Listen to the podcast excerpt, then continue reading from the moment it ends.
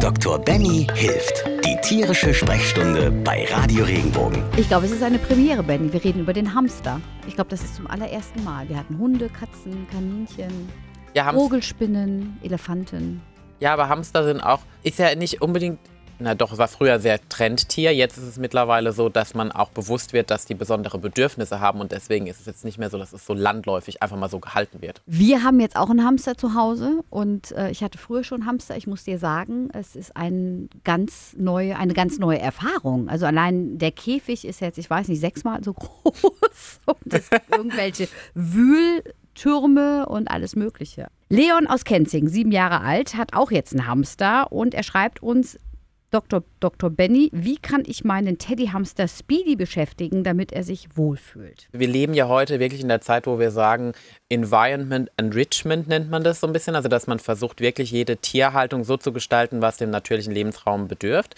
Beschäftigen ist es so, wenn ich einen Teddyhamster habe, der ja trotzdem ein Hamster ist und wiederum von den Wildhamstern abstammt, dann ist es so, was die ja toll finden, ist praktisch sich Gänge zu bauen. Das heißt, ich kann ihn damit beschäftigen, indem ich zum Beispiel wirklich einen großen Turm habe oder wirklich in die Tiefe gehe mit unterschiedlichen Schichten, unterschiedlichen Baumaterialien. Ich kann Stroh hineinmachen. Es gibt bestimmte Kakaobohnen, wenn ich das richtig weiß, wo bestimmte Materialien drin sind, was die sich rausfriemeln können, dass die ihre Nester bauen können, dass die ihre einzelnen Räumlichkeiten haben. Also die bauen sich ja praktisch unterirdisch ihre eigene Fünf-Zimmer-Wohnung mit Küche, Bad und allem, was dazugehört. ich glaube, um wirklich einen, einen Hamster damit beschäftigt zu halten, ist, dass man dann auch, also einmal, dass man die Möglichkeit dazu gibt, das ist sehr wichtig, weil der Hamster baut auch manchmal um, der reißt dann ein Zimmer wieder ein und baut eine neue Küche.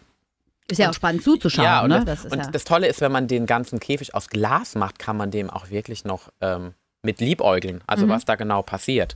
Ich kann natürlich auch die Variante gehen, ich kann regelmäßig Pflanzen reinstellen, also Pflanzen auch austauschen, die ich im Prinzip in den Untergrund einbuddel. Also ich meine, die, die fressen ja auch Gras, die nehmen Gras auf, die wollen natürlich getrocknetes Heu oder aber auch im Prinzip diverse Wildpflanzen, ne? also die man auch so kauft, die kriegt man auch als Saat. Man muss dem auch eine abwechslungsreiche Kost bieten, sodass die auch praktisch ihre Backen befüllen, um das transportieren zu können. Also Beschäftigung ist für mich in dem Falle nicht, ich muss jetzt hier das fancy Laufrad und sowas holen, wovon man absolut auch abkommt, weil die praktisch Wirbelsäulendeformierungen und sowas bekommen durch diese ständige Laufen. Also wir mussten ein ganz großes Richtig, Laufrad äh, richtig. kaufen, weil das jetzt wohl Standard ist. Also Genau. Es dürfen wohl nicht mehr diese kleinen verkauft werden, sondern nur noch die großen wegen der Wirbelsäule. Richtig. Schön ist auch, was du mir jetzt gerade wiedergibst, ist, dass man merkt, dass die Zoofachhandel, dass diese Entwicklung überall ankommt. Und das ist wichtig. Aber man kommt halt zunehmend davon ab, dass man praktisch diese unnatürlichen Spielzeuge, dass man das eher wegtut, sondern eher natürlich arbeitet und dem Tier sozusagen einen natürlichen Lebensraum in der eigenen Wohnung schafft. Beschäftigen kann ja auch so ein bisschen, die hamstern ja ganz viel, klar. Ähm, da haben die doch dann bestimmt auch Spaß dran, oder? Wenn man irgendwie mal Sachen verbuddelt, die sie suchen können oder irgendwie einen Joghurtdrop in, in, in die Gitter, wo sie klettern können oder irgendwie sowas. Genau, also so- sowas zum Beispiel ist total toll. Also wenn man, wenn ich jetzt sage, okay, ich verstecke jetzt die Erdnuss, die sie zum Beispiel auch knacken und aufmachen müssen, dann muss ich aufpassen, Erdnüsse sind sehr fetthaltig, nicht übertreiben. Wenn ich die irgendwo verstecke, dann kann natürlich der Hamster auch wirklich auf Suche gehen, kann buddeln, kann sich das rausholen, sich in die Backentaschen schieben und wieder in seinen Bau bringen, kann das aufmachen. Das ist ein Aspekt. Mit dem Joghurt-Trop wäre ich ein bisschen vorsichtig. Das ist, da ist extrem viel Zucker drin, also nicht übertreiben. Aber so für die Beschäftigung an sich ist, glaube ich, wirklich so das, was den Hamster natürlicherweise ausmacht, das zu verstärken und zu unterstützen und meinen Alltag damit zu gestalten. Also ich kann auch zum Beispiel eine leere Klopapier- oder Küchenrolle nehmen, kann die mit was ausstopfen, kann die mit, mit Heu füllen und sowas, sodass der Hamster sich das da rausziehen muss. Dann ist er auch beschäftigt und findet das total toll. Leon hat noch eine Zusatzfrage. Wenn wir in den Urlaub fahren, wie lange kann ich Speedy mal alleine lassen? Natürlich mit ausreichend Wasser. So ein Hamster ist total unkompliziert. Oder die sind auf Die Pflege. leben für sich selbst. Natürlich, viele werden mit der Zeit handsam. Also wenn die sich an die Hand gewöhnen, kommen die auch mal her. Man sollte in der Regel eher davon abraten, auch die Hamster aktiv von oben mit der Hand zu packen, sondern die müssen langsam auf die Hand kommen. Also das ist ja auch das Tolle. Also man muss ja sagen, man sollte ein Tier ja erobern. Das ist wie eine schöne Liebe, die erobert man mit Fleiß und mit, kriegt dann ins, zum Schluss im Prinzip das Vertrauen und die Liebe auch wieder zurück. Und das, der Hamster muss lernen, dass die Hand nichts Schlimmes ist, dass er auch mal auf die Hand kommt, dass man ihn anfassen und streicheln darf. Das mag auch nicht jeder Hamster. Das heißt aber, er kann trotzdem auch unabhängig leben und ist auch total glücklich, wenn er einfach mal alleine ist und wenn da keiner da ist. Wichtig ist halt nur, dass die Versorgung garantiert ist mit Wasser und Futter und dann ist das Thema auch vollkommen okay. Und selbst, also zum Beispiel, wenn man jetzt einen Hamster auch wirklich alle zwei bis drei Tage füttert, reicht das vollkommen, weil die in der Regel ja ihren eigenen Vorrat irgendwo angelegt auch haben. Ne? Hamstern, ja. Genau. Also kannst du den ruhig mal eine Woche alleine lassen und guckst. Ich, ich, ja, ich finde schon, also sogar ja. länger als eine Woche. Oder? Also es, ich, ich, richtig, also ich habe ich hab viele Besitzer, die fahren wirklich mal zwei Wochen in den Sommerurlaub und dann ist der Hamster halt zu Hause. Die Oma kommt mal zwischendrin vorbei, gibt Wasser und ein bisschen Futter alle paar Tage, guckt, ob es dem Hamster gut geht und dann war es das auch. Also es ist nicht so aufwendig und kompliziert, jetzt auch wie, wie bei einem Hund, der regelmäßig Gassi muss, bei einer Katze, die auch mal bespaßt werden möchte oder halt auch wirklich kompliziertere Sachen, auch, auch Kleintiere, Kaninchen und Meerschweinchen. Das ist auch noch auch ein Aspekt, der, der, ist einfach mehr mit Aufwand verbunden. Es heißt ja immer, Hamster wären jetzt nicht so geeignet für Kinder als, als Tiere, weil man eben jetzt nicht so mit denen kuscheln kann und so. Aber ich finde, es kommt natürlich auch mal aufs Kind drauf an. Aber um so ein bisschen diese Verantwortung zu lernen und diesen Bezug zu Tieren, ist das gar nicht so schlecht. Also klar kannst du mit dem jetzt nicht kuscheln, aber du kannst den beobachten, das ist spannend. Legst ihm Sachen hin und so. Also so schlecht finde ich das gar nicht. Ja, also ich bin auch kein Gegner von einem Hamster für, für kleinere Kinder. Es ist nur so, das muss immer, also da, man führt ja ein Kind praktisch praktisch an das Lebewesen auch heran. Am Anfang ist, finde ich das super toll, wenn die Kinder einfach auch jetzt anstelle der heutigen multimedialen Gesellschaft was zum Schauen haben, was wofür sie Verantwortung haben. Alleine das Bewusstsein, okay, jetzt morgens, wir stehen auf, jetzt gehen wir gemeinsam Wasser. Oder wir sehen, wie der Hamster um die XY Uhrzeit meistens abends also Hamster sind ja auch Routinetiere, abends meinetwegen um acht, wenn die Sonne untergeht oder so, dass der Hamster dann immer in seinem Rad ist. Also das Bewusstsein dafür muss man wecken. Und dann kann man ja darauf aufbauen. Je älter das Kind wird, umso mehr kann man Verantwortung in die Hand geben. Hamster sind halt aus dem Grund eher so verrufen im Sinne von, man kann sie nicht für Kinder geben, weil sie nachtaktiv, also nicht für Kinder, weil sie nachtaktiv sind. Aber viele entwickeln sich ja auch weiter, weil sie praktisch schon Jahre in unserer Hand gezüchtet wurden. Und viele sind auch tagsüber mal wach und laufen mal durch die Gegend.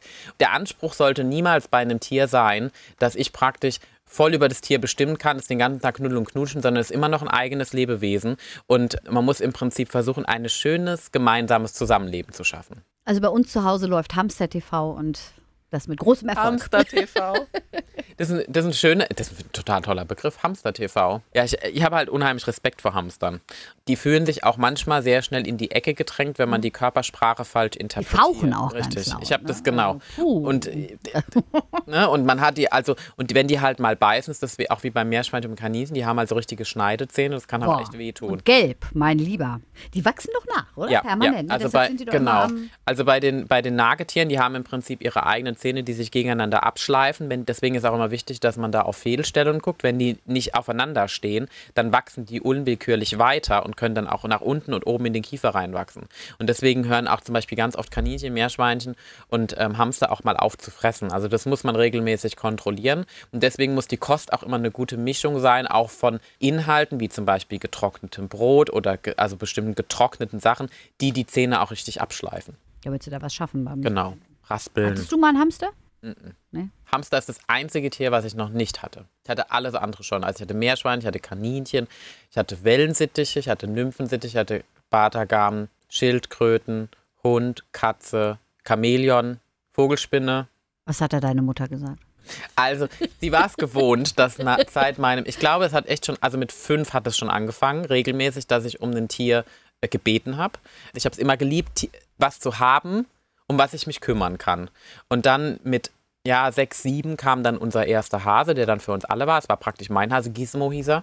Es war so ein Witterhase, ganz Auch toll. niedlich, Ganz, ja, ganz, ganz toll. süß. Und sie war auch so erzogen, die kam immer zu einem. Also das war auch schon von Anfang an so. Unsere Eltern, meine Eltern haben mich so erzogen, dass die Tiere zu einem kommen müssen. Und Gizmo wollte nie auf den Arm genommen werden. Er ist immer nur gekommen, hat einen angestupft, sich neben einen flach hingelegt und wollte gestreichelt werden. Und ging dann wieder, wenn es ihm genug war. Da habe ich sehr viel gelernt, auch einfach als Kind schon, wie viel Respekt man von einem Lebewesen haben muss und wie viel auch Empathie dadurch automatisch entsteht, weil man das Tier verstehen lernt.